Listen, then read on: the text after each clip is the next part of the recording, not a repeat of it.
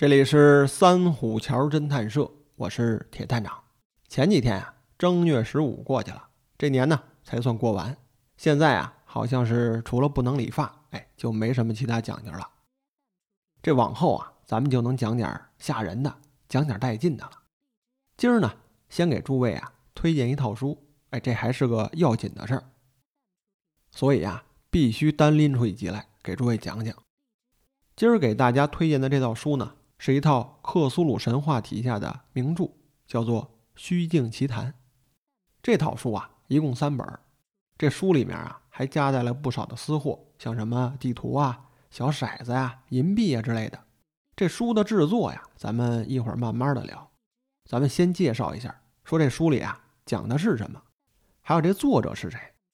然后呢，给诸位啊讲一个我比较喜欢的故事。这个要提前说一下啊。这故事啊是出自克苏鲁神话，但是呢，它不是出自《虚境奇谈》这套书，因为这套书啊是一个众筹的项目，从节目上新这天开始算，还有二十天左右，您才能见到这套书。说这众筹的项目，我为什么要大力推荐呢？因为我深知啊，做一本书不容易。我曾经呢为做一本有关中国教传承的书啊，也耗费了不少精力。这个先要去这个出版社把这个稿啊给编辑看一看，然后呢定选题、封面设计、插图，哎，是一个耗时费力的事儿。再加上疫情期间呀，出版社的日子呀也不好过，所以出书啊是个难事儿，非常的难。这套《虚境奇谈》能在这个时期啊做出来，那也是着实不易了。众筹这个词儿呢，我想诸位也熟啊。一本未曾蒙面的书，哎，怎么就能知道他写的好呢？这个咱要说一说了啊。我和制作这套书的总编辑啊认识，就是黄老师，江湖人送外号“黄二刀”。这二刀老师啊，制作了不少书了，多是一些奇幻、惊悚的内容。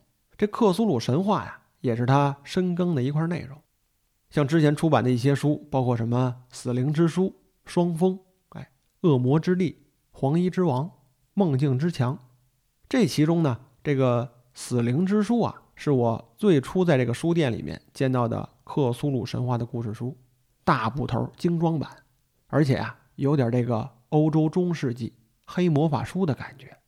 还有啊，就是这套梦境之强，这一套呢六本，三本小说，一本是百科全书，一本是诗集，还有个画册。这六本书啊，装在一个大盒子里面，哎，总共有一千多页的内容，哎，巨厚的一套书。我第一次见到这套书的时候啊，就被惊艳到了。不看内容，光说这个书的颜色、这个装帧，还有这个装书的大盒子，专业点说啊，这个盒子呢叫做函套，哎，五颜六色的，特花是特漂亮，就跟那花蝴蝶一样，颜色亮丽啊。这放在书堆当中啊，一眼你就能相中。从里到外啊都是彩绘，特别是啊，您把这书啊从盒子里倒出来，空盒子，你看这盒子里面啊还暗藏着一个插画，是个人物肖像的插画。这个肖像画啊就是小说作者本人。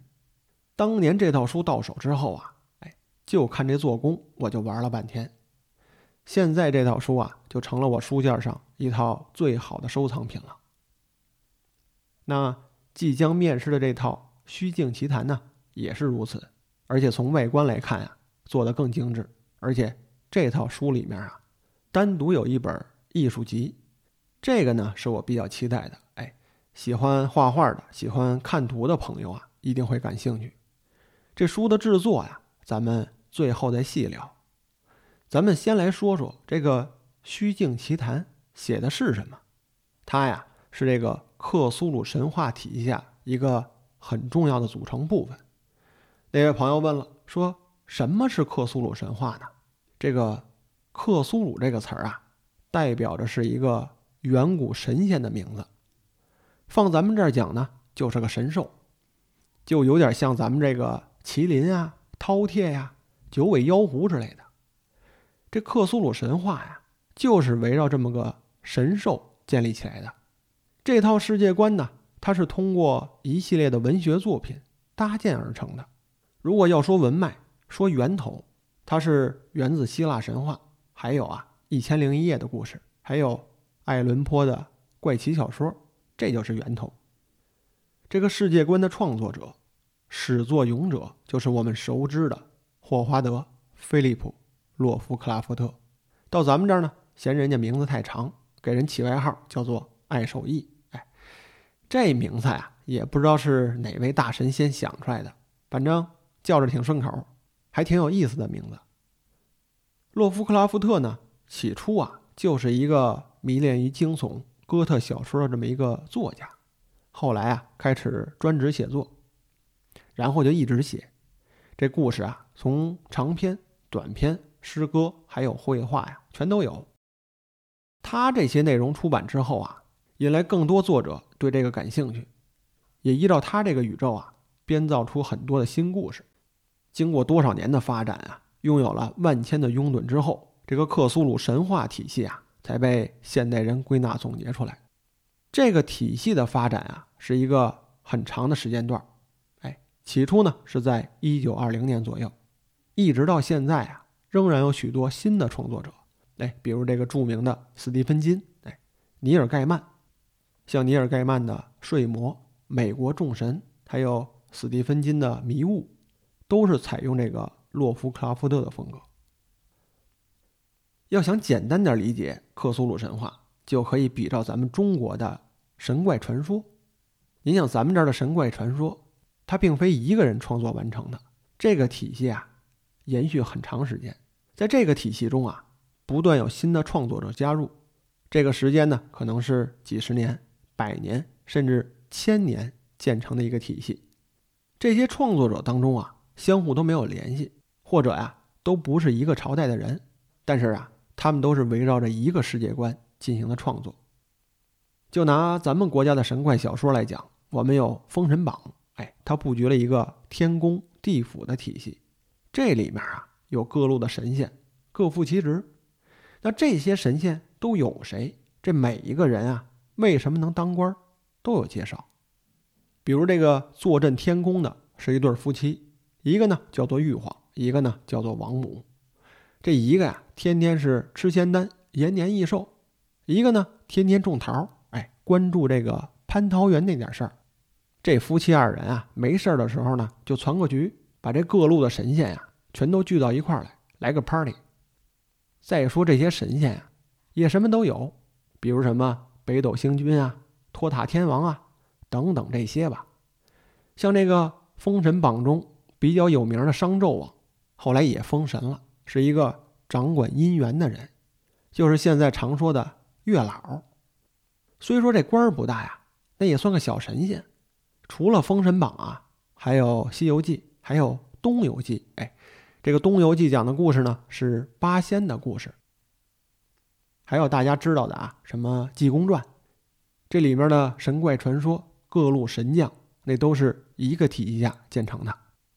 延续至今呢，我记得我小时候看动画片，有这个《大闹天宫》，还有《哪吒闹海》，也是这套体系的。这前不久呢，还拍了这个。新版的哪吒，还有二郎杨戬的故事，您细琢磨，这些人物啊，其实都生活在一个世界里面。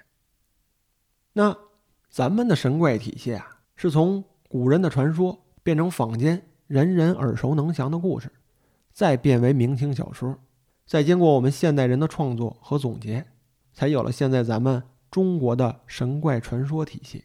后来这套体系啊，被外国人学走了。你看这个漫威宇宙，哎，就是这样的。只不过呢，一个是上古世界的故事，一个呀是现代世界的故事。所以说呀，这打造一个体系呀，并非一两个故事、三五年的功夫就能完成的。它或许呢是很多人经历数十上百年才能形成这样一个宇宙。说这个克苏鲁神话是从一九二零年到现在，才刚刚啊。过了百岁，那这个克苏鲁神话体系呢？我们一提呀，就是洛夫克拉夫特。那是因为啊，就是他一个人的作品刚刚被翻译引进到咱们国家来。实际上啊，这个体系下还有数十位有名的创作者。咱们要介绍的这套《虚境奇谈》呢，作者呀叫做史密斯，哎，他就是克苏鲁神话的另一位缔造者。说说这位作者啊，史密斯呢，全名叫做克拉克·阿什顿·史密斯，是美国著名的恐怖奇幻小说大师，也是恐怖宗师洛夫克拉夫特一生的挚友。这史密斯小时候啊，疾病缠身，哎，这个呀，与洛夫克拉夫特还有爱伦坡都挺相似的。这个史密斯呢，在这个生病的过程中啊，这个病痛折磨当中所带来的。幻觉与噩梦就成为他日后文学创作的最大灵感来源。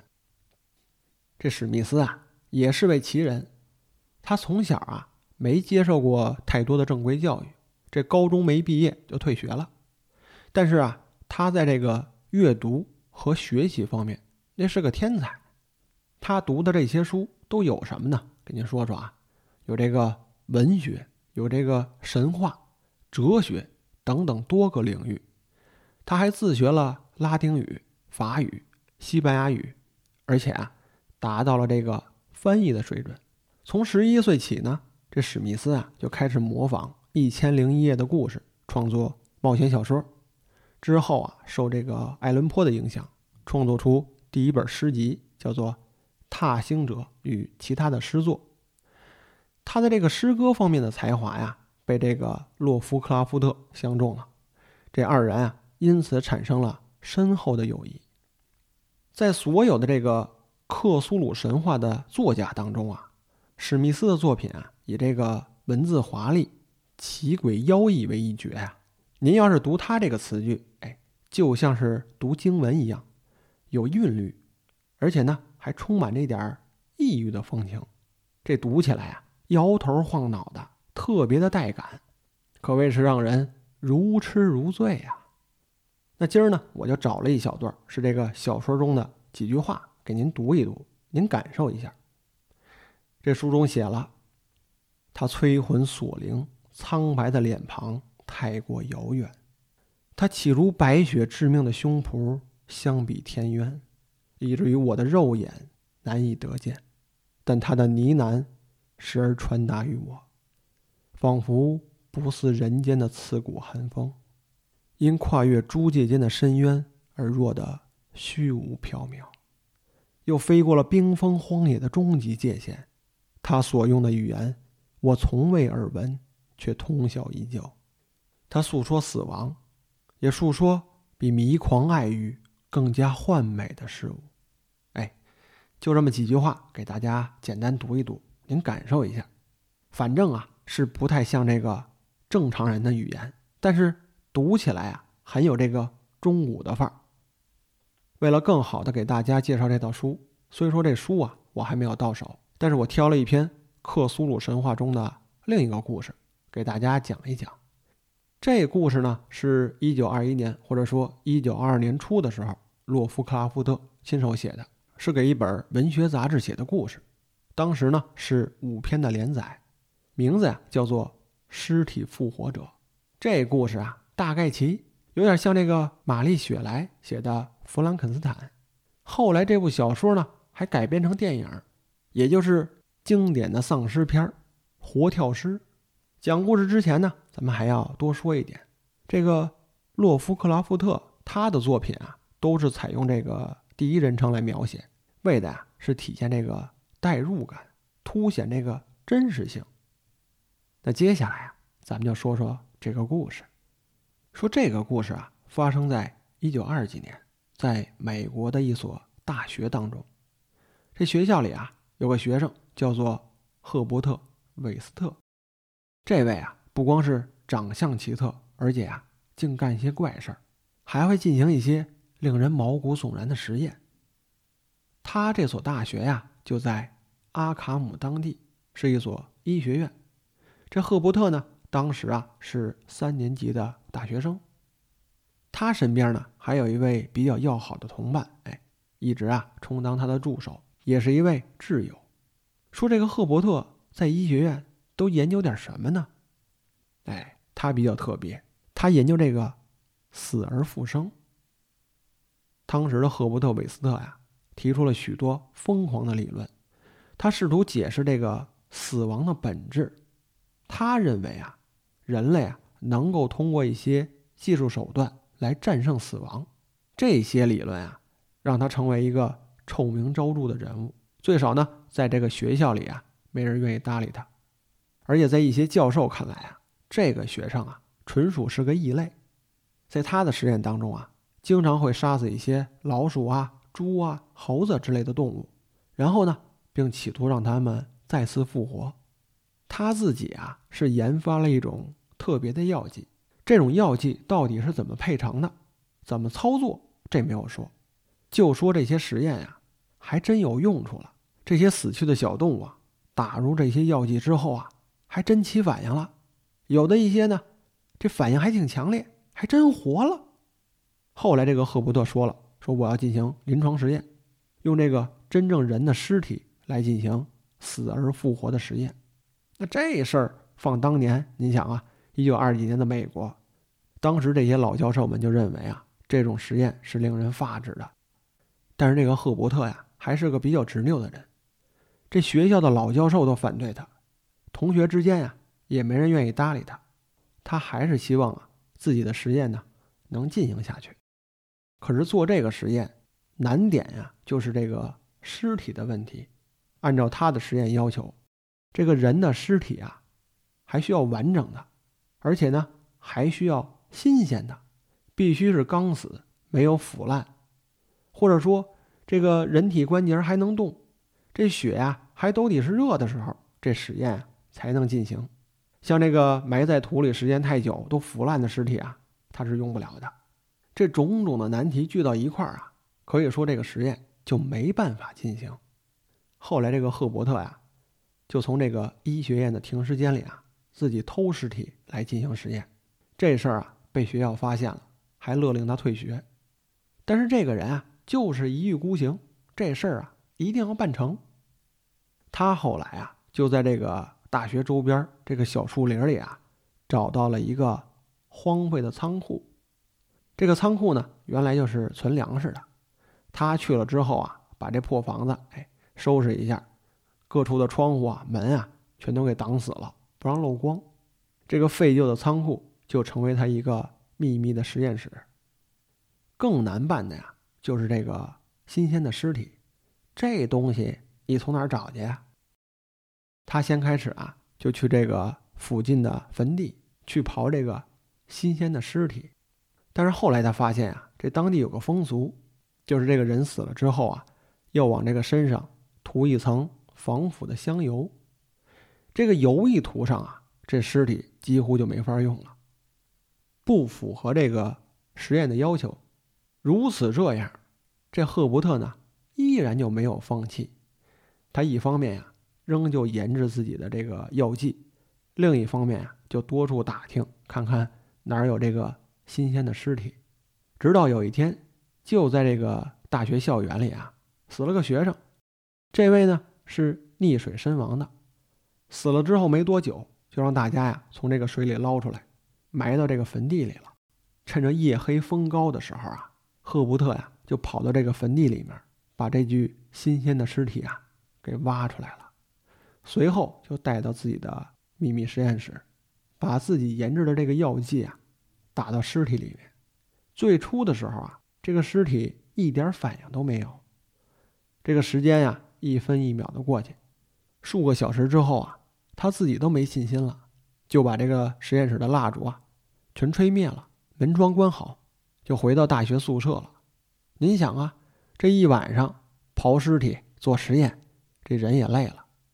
回到宿舍就睡了，这一觉啊，一直睡到第二天晌午。等他醒来之后啊，就有人传言，说这个校园周边出事儿了。出什么事儿了呢？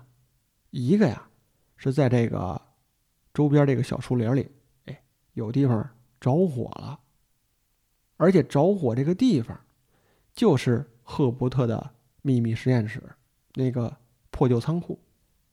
这事儿啊还不算太新鲜，更新鲜的一件事儿啊是在这个坟地，这个守墓人发现了一件怪事儿。他发现呀有一座新坟的土被人刨开了，而且这个刨开的过程啊，看这个痕迹，像是用人手刨开的，哎，连工具都没有用。这消息一出呢，这赫伯特自己想了，说坏了，说为什么坏了呢？他自己啊，清楚的记着，说他去偷尸体的时候啊，他是用铲子把这个尸体刨出来的。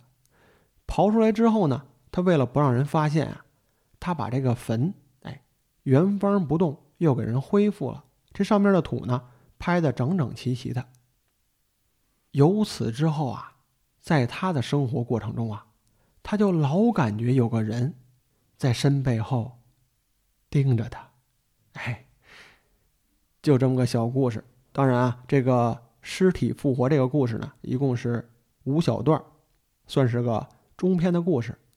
我给您说的呢，就是开头一段，往后啊还有很长的内容。如果您感兴趣呢，希望您把这故事找来啊，自己好好看一看。我呢就给您说个开头，更精彩的内容啊。留给您自己。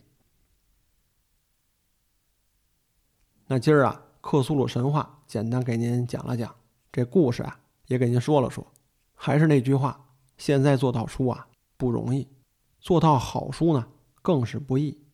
因此，希望大家呀多支持这套书《虚境奇谈》。目前在网上啊是众筹的阶段，您去搜这四个字就能找到。我将书的介绍还有这个链接呀。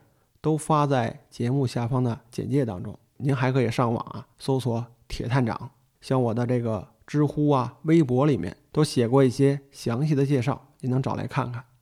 二十天之后，这套书啊就能和诸位见面了。一套是三本，一本呢是《虚境奇谈》这本小说，还有一本啊是诗集，还有一本啊是艺术集。特别要说一下啊，这套书还有一个刷边的工艺。什么叫刷边呢？给您说说，嗯，就是这一本书，您看这书啊，长方形的，除了这个书脊这一溜之外啊，剩下三个边儿。听编辑们讲啊，这位置叫书口。咱们啊也甭管叫什么了，就是在这个边上的位置啊，有一套完整的彩绘图案，这个就叫刷边儿。而且这三本书放到一起啊，这个彩绘图案啊是一个。完整的组合，说这套图案啊叫做沙布尼古拉斯的雄性化身，也被称作万千配偶的公山羊配群兽。哎，说具体这个图案，说这个具体这个图案是什么样？哎，那就只能等您买回来之后啊自己欣赏了。而且这套书啊是限量发行的，如此精美的设计啊，是过这村就没这店了。所以喜欢的各位啊，您得抓点紧啊。那好了，今天这集呢，《虚境奇谈》这个众筹项目的推进活动就和大家呀聊到这儿，我们下期见。